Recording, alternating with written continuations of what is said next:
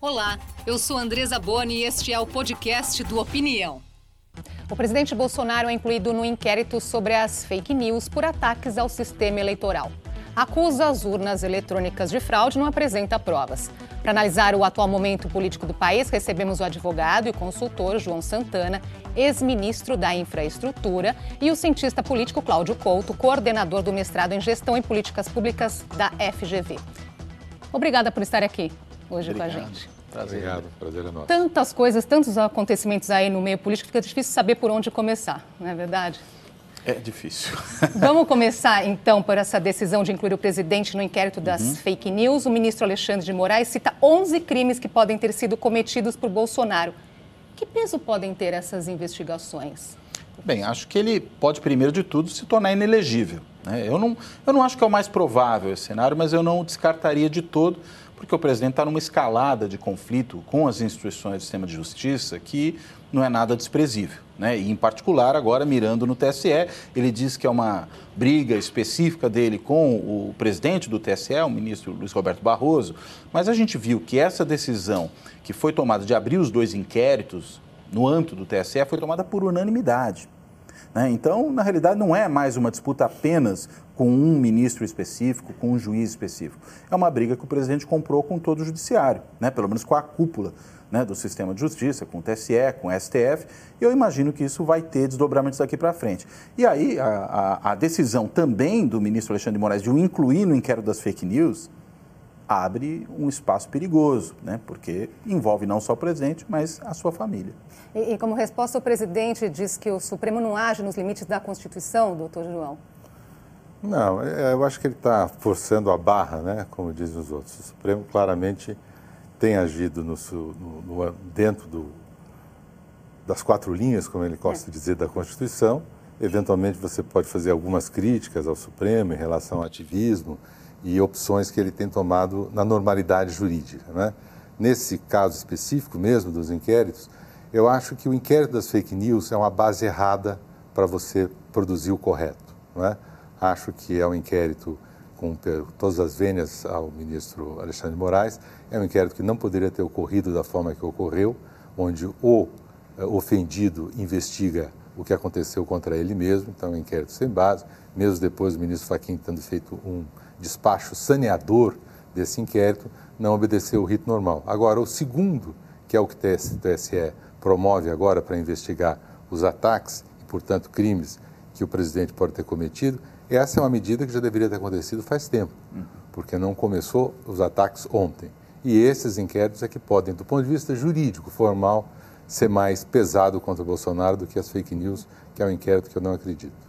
Agora, como entender? Estamos aqui ele disse, foi ontem, isso foi entrevista uhum. à Rádio Jovem Pan, que ele disse que o Supremo não age dentro da, das quatro linhas da, da, Constituição. O doutor João disse que não, né, que, que está agindo, nesse caso está agindo. Aí ele diz, e a resposta, o antídoto vai ser não agir também dentro das quatro linhas da Constituição, professor. Que recado é esse? Como entender é, isso? É uma ameaça de não respeitar a ordem legal, né? uma ameaça de recorrer a expedientes que são expedientes muito provavelmente de uso da força, de uso da violência para resolver problemas que na democracia e no Estado de Direito são resolvidos dentro da lei, são resolvidos de forma pacífica. Eu entendo que é isso, né? porque o que, que seria de fora dos, das quatro linhas da Constituição, como ele diz, né? fazendo essa metáfora futebolística. Eu só consigo enxergar essa possibilidade, mesmo porque ele tem sido aí ladeado pelos ministros militares nessa posição, né?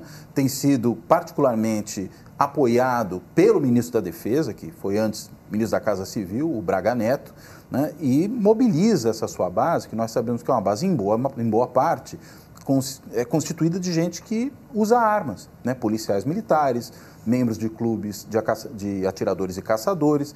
É isso que o presidente está sinalizando, então é algo que é motivo é, de muita preocupação. Agora, em meio a essa ameaça, exatamente, o quanto preocupa, o quanto o Estado Democrático de Direito corre risco real? A gente pode ter uma onda de violência. Eu não sei se ela chega necessariamente a uma ruptura da ordem democrática, né? Acho que até esse risco não pode ser de todo descartado, embora me pareça menos provável por uma série de condições que seriam necessárias para que isso ocorresse, inclusive do ponto de vista da relação do Brasil com outros países, posição do empresariado, participação dos grandes meios de comunicação, governadores, prefeitos, enfim.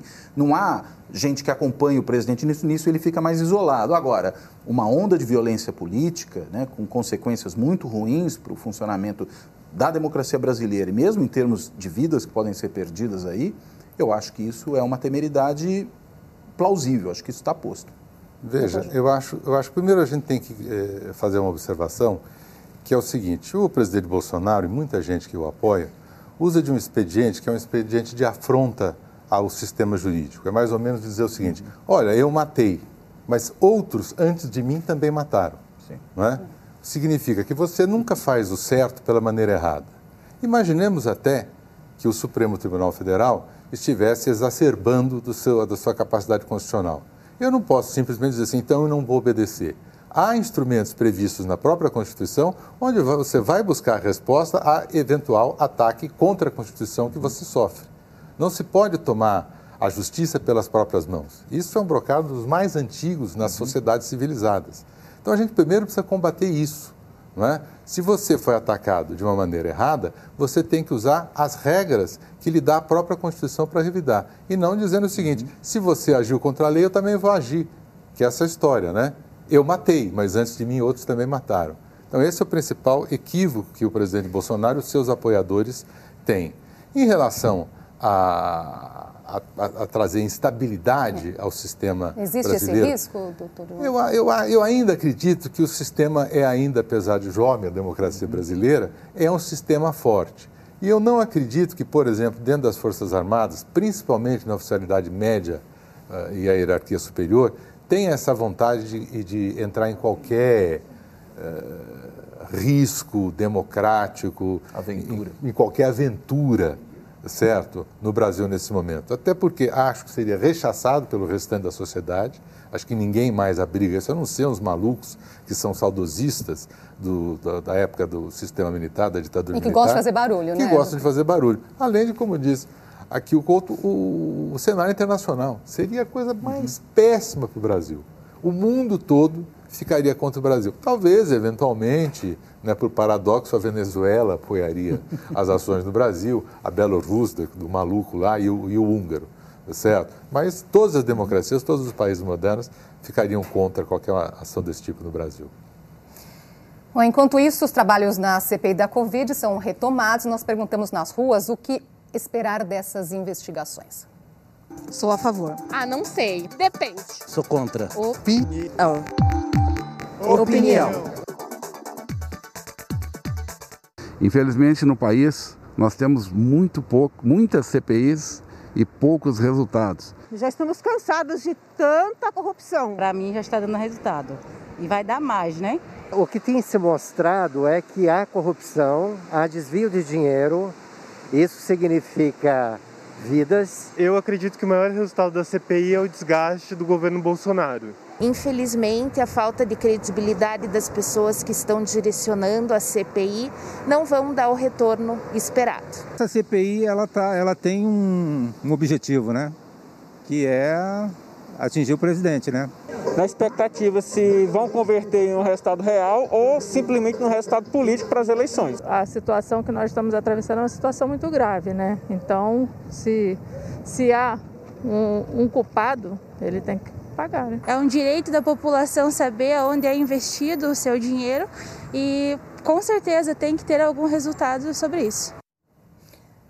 Pegando esse gancho da percepção que vem das ruas, não é que resultado esperar?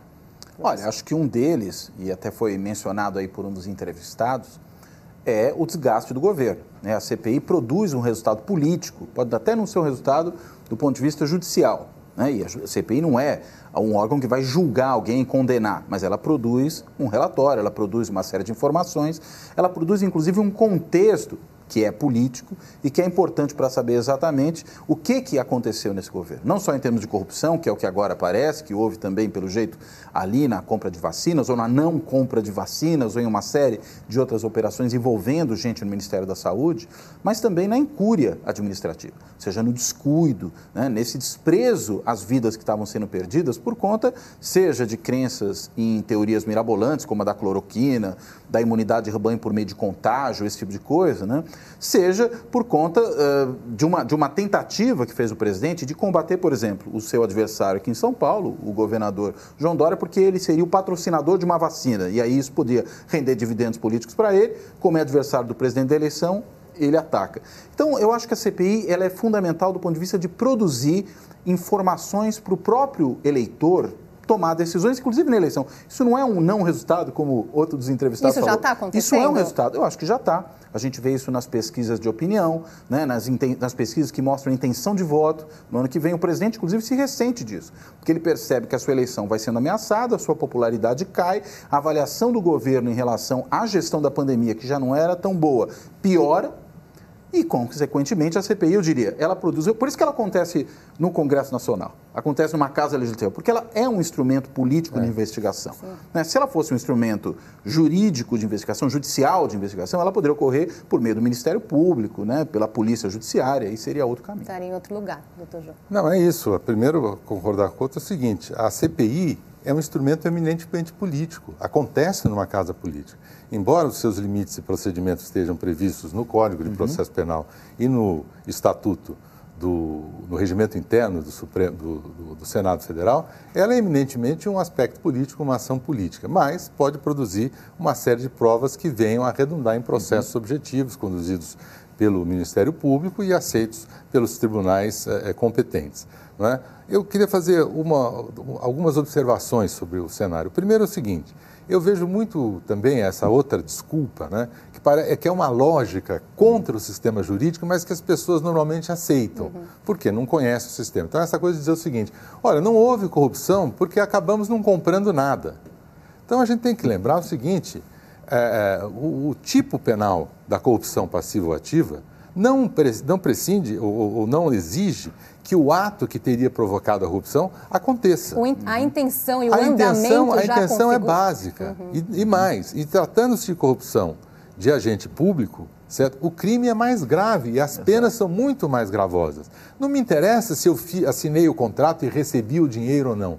Basta a intenção do agente público, certo? Uhum. Ativa ou passivamente, em realizar o ato, proceder o ato de corrupção, para que ele venha a ser condenado.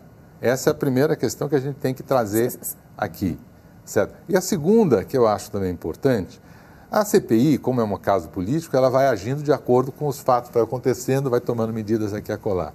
Mas acredito que se o Senado se debruçasse mais objetivamente sobre a sistemática de compras de insumos pelo uhum. Ministério da Saúde, que é o segundo maior orçamento da República, aí sim nós teríamos desagradáveis surpresas, mas necessárias para a gente mudar isso. Algumas coisas estão passando ao largo, por exemplo, por que o Estado brasileiro compra medicação de distribuidoras? Por quê? Porque não compra, Porque não compra diretamente dos laboratórios. Ah, porque os laboratórios não querem vender? Não foi o que a gente viu no caso das vacinas. Tá certo? E sempre haverá um laboratório querendo fazer essa venda. Outra questão e pela também. escala, né? Escala. Outra questão também é a logística.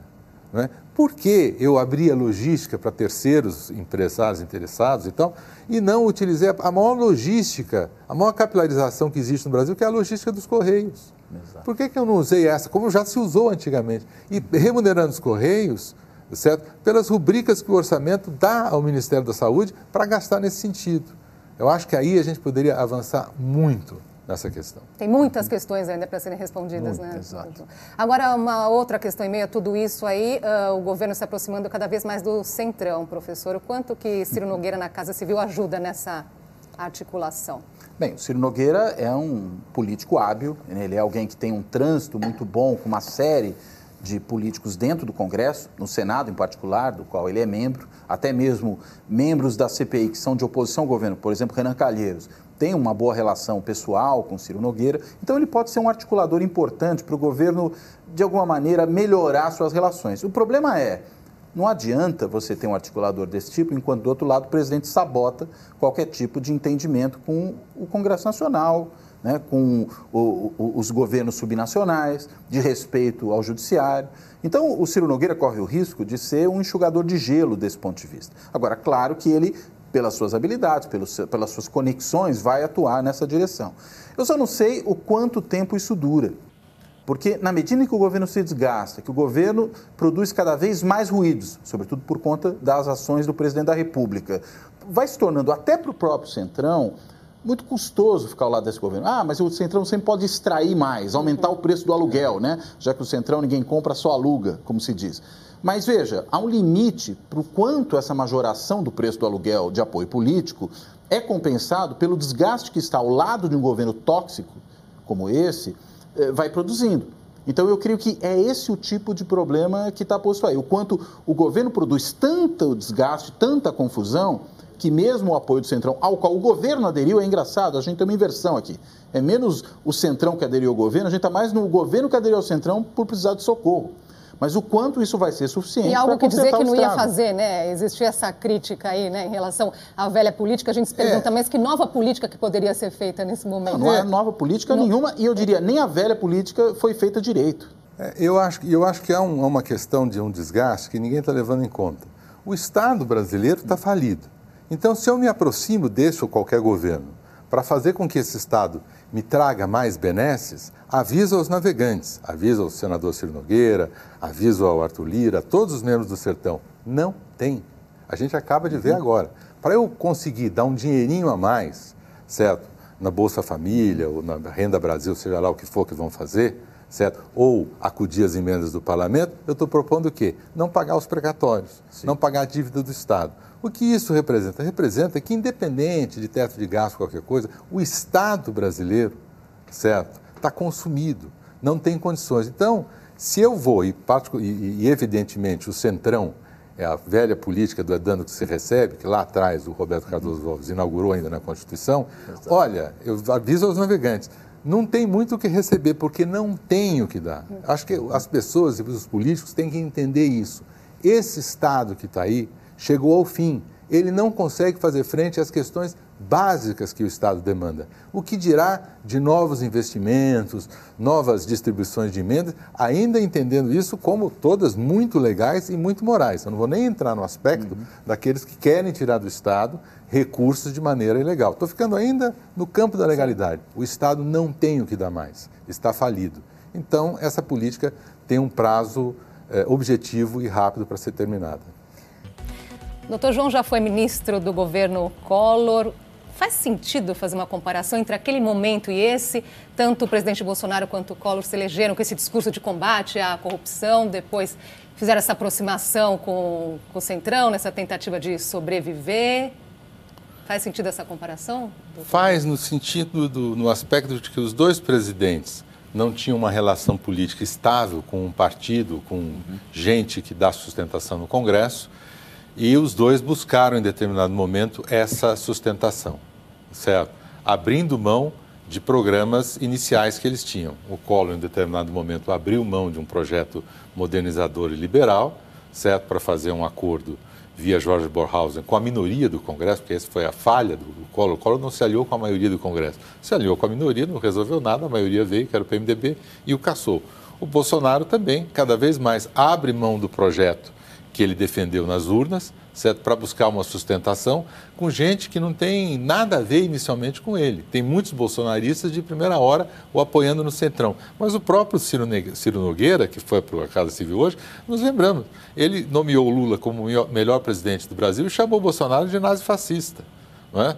Então, é, é a busca insana pela, pelo suporte político. Eu acho que esses, esses, dois, esses dois pontos são os pontos de maior conexão entre eh, Collor e Bolsonaro. Sobre os personagens, não há conexão. Por mais que você não goste de Fernando Collor, Fernando Collor era um democrata, Fernando Collor nunca tentou com as instituições eh, da democracia e era efetivamente pensava em projetos liberais, como a privatização, a internacionalização do Brasil, etc. O Bolsonaro não, o Bolsonaro é um tosco. Não dá para se comparar. E o com destino pode ser o presidente. mesmo? Eu acho que não há tempo mais para o impeachment. Não é? Mesmo que, por exemplo, o impeachment se dê via processos eh, judiciais a partir do Supremo, como está acontecendo no caso eleitoral, a- a- eu acho que no máximo deixará o Bolsonaro eh, inelegível para as próximas eleições. Mas o tempo do impeachment não acontece porque não houve certo casamento entre o chamado clamor popular e o legislativo. E se não houver essas duas ligações, o impeachment não, não ocorre. O que nós vamos ver, na minha opinião, se até o Bolsonaro terminando esse mandato e tentando buscar a reeleição, que aparentemente hoje é muito difícil para ele. Mas esperemos, porque a eleição mesmo para valer só começa em agosto do ano que vem. Não, eu concordo com tudo que o doutor falou. Uh, e acrescento um, um, fato, né? O Bolsonaro ainda tem uma maneira de conduzir o processo político que é profundamente individualista, familista. Né? Na verdade, ele enxerga o governo como um negócio de família.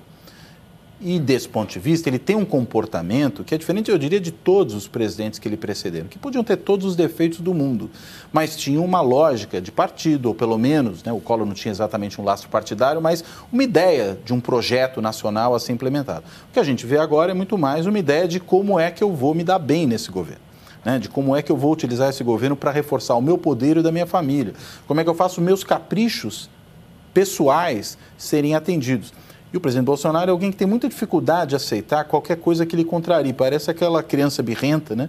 Que nunca aceita um não. Né? E aí deita no chão, esperneia, berra.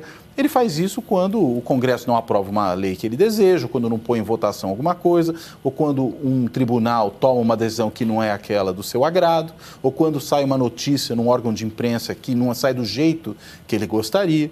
Né? Numa entrevista que ele deu esses dias, ele disse o seguinte: ah, essa é a imprensa livre que eu gosto mas ele estava dando entrevista por uma rádio que lhe adula, né, que lhe apoia. Então ele só gosta da imprensa que lhe apoia. Só, só o que interessa. Só né? o que interessa, né? Esse comportamento torna muito difícil a convivência em vida democrática. E no né? caso, deixa eu só adendar, uhum. é uma criança, aquela criança que gosta de levar a bola e dizer que não tem mais jogo de futebol. Isso, porque a bola é dela. Que, é, que a bola é dela. Então é isso que ele está dizendo agora. E até quando a bola não é dela. É. Uma bola não é dele, mas ele diz que é dele. Ela então pega ninguém... a bola e fala, a bola é minha. Não, peraí, a bola é do outro. Não, agora eu já peguei. É, né? é assim que ele se comporta. Né? Essa, essa menção que a gente falava há pouco, né, das quatro linhas da Constituição, o que interessa é o entendimento pessoal dele sobre o que é ou não a Constituição. Ele disse há um tempo atrás, né, a Constituição sou eu. Parecia até o Luiz XIV lá dizendo que o Estado era ele. Né? Mas então, assim, o que o tribunal diz que é, não interessa. E não tem conversa, não, não tem conversa. Não tem conversa, é só do jeito que eu gosto. E por falar nisso, é só do jeito que eu gosto, tem um levantamento que reflete bem aqui essa situação, que é o um levantamento chamado Guerras Culturais da Ipsos, que diz o seguinte: que oito a cada dez brasileiros dizem acreditar que há uma tensão elevada no país entre pessoas que defendem bandeiras partidárias diferentes. O Hélio Gastaldi, que é diretor da Ipsos no Brasil, comentou essa pesquisa. Esse estudo foi realizado pela Ipsos em 28 países, perguntando para as pessoas sobre o possível nível de conflito cultural existente na sociedade e mostra o Brasil entre os países com percepção mais crítica, ocupando o quarto lugar desse ranking. Em praticamente todos os quesitos, o Brasil fica acima da média global e o nosso entendimento é que o acirramento dessa polarização teve início no campo político, ganhou intensidade dentro das redes sociais e daí se espraiou para toda a sociedade. No início do uso das redes sociais, se percebia claramente a existência de inúmeras bolhas ou agrupamentos de pessoas com visão e interpretação parecidas sobre determinados assuntos. Mas com o passar do tempo, essas pequenas bolhas foram se aglutinando em poucas e grandes bolhas, até termos hoje praticamente apenas dois grandes grupos que se opõem fortemente. A que ponto chegamos, né? Conversar com quem pensa diferente está sendo um desafio, um dos maiores desafios hoje em dia, não é? Estamos chegando aqui ao final, então, a palavra final, o que é preciso aí para acalmar os ânimos nesse momento? O exercício da tolerância. O que a gente percebe aqui na vida política nacional, as pessoas abandonaram a tolerância. E a tolerância é ingrediente fundamental para a vida social e para a atividade política. Olhemos os grandes líderes políticos do mundo no século passado, olhamos Mandela, Gandhi, ou mesmo mais conservadores como Margaret Thatcher, mesmo mais conservadores ainda como George Bush, certo? Todos eles exerceram as suas atividades políticas com tolerância, permitindo que o outro também falasse, não é?